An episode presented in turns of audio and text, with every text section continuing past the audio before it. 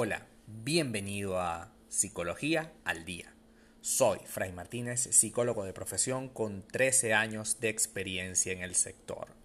Como pudiste ver en el título de este episodio, vamos a hablar de cómo ser positivo en tiempo de crisis. Ante situaciones difíciles de la vida, las circunstancias adversas y los tiempos de crisis, es importante no quedar encallado en un bucle de pensamientos negativos ni estancado en una actitud que no te va a llevar a ningún lugar. Existen muchísimas herramientas que podemos utilizar y hoy vamos a conocer algunas, primero de las causas y luego de los factores que pueden intervenir para que tú puedas mejorar tu actitud en momentos de crisis. Las causas son muchas. Frente a situaciones complejas y desafíos que se presentan a lo largo de nuestra vida, como por ejemplo el momento actual que vivimos, podemos sentirnos afectados emocionalmente. Si además hemos de lidiar con la situación de soledad, como por ejemplo confinamiento en el hogar, es fácil que nos veamos afectados. Los momentos de crisis seguramente favorecen la presencia de sentimientos de debilidad, de dudas y de un cierto grado de autoestima que se ve comprometida. Muchas veces nosotros tratando de buscar salir de las crisis, nos metemos a buscar información que normalmente lo único que hace es alterar nuestros sentidos.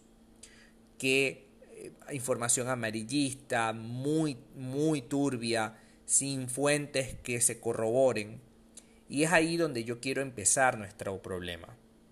Para poder ser más positivo en tiempo de crisis es absolutamente imprescindible que salgas de todas las personas, situaciones, redes sociales, eh, cuentas de redes sociales, perdón, que no te estén ayudando.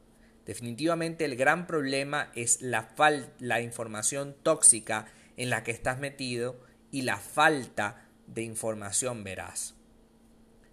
Pero al menos salir de la información tóxica es el primer paso y podemos a través de eso pues lograr una paz inmediata.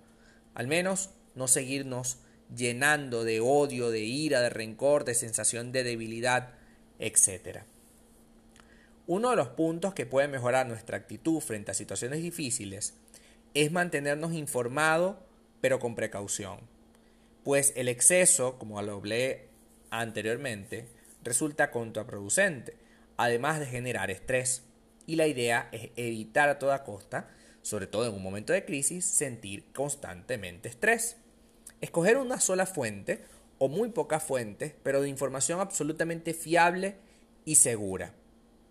En este contexto de crisis es importante el contacto físico con estas personas que eh, tenemos alrededor, estos seres queridos, abrázalos, bésalos, ten de alguna manera contacto y para quienes no tengas cerca, que tengas que llamar por teléfono o hacer una videollamada, etcétera, tratemos en lo posible de consolidar buenas relaciones, buenas conversaciones, conversaciones útiles. El gran problema del mundo actual es la conversación superficial.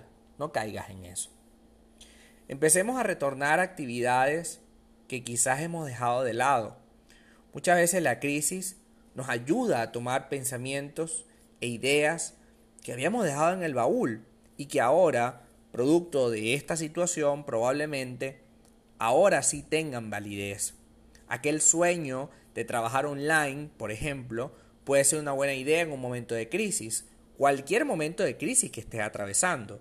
Si te dejaron en el trabajo, por ejemplo, si, si estás sin empleo, pues esta es una buena oportunidad para pensar en aquel proyecto que tenías porque bueno, ahora tienes tiempo para lograrlo y porque probablemente en esta oportunidad esté la idea más madura, más sensata.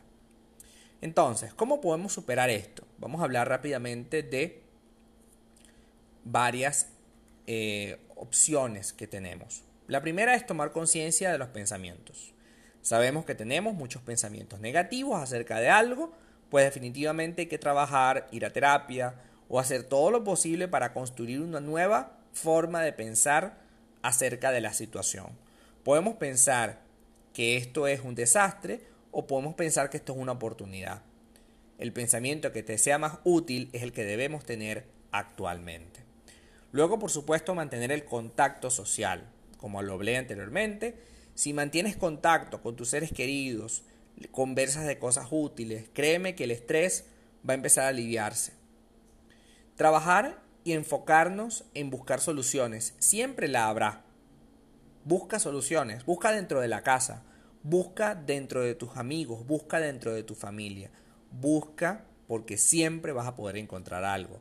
Entender que la crisis es una oportunidad también y que podemos consolidar muchísimos proyectos con la crisis, que podemos tomar decisiones arriesgadas puesto que ya no tenemos nada que perder. En un momento de crisis tenemos mucho por ganar. Vivir es una constante ir y venir, es un constante crisis. Pues vamos a disfrutar de la vida y de las oportunidades que tengamos para ser mejores personas. Hasta acá nuestro podcast del día de hoy.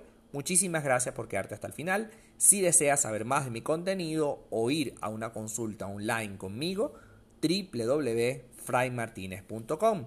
Para conocerme en mis redes sociales, te dejo mi Instagram arroba fraymartinez20. Muchísimas gracias y será hasta una próxima oportunidad.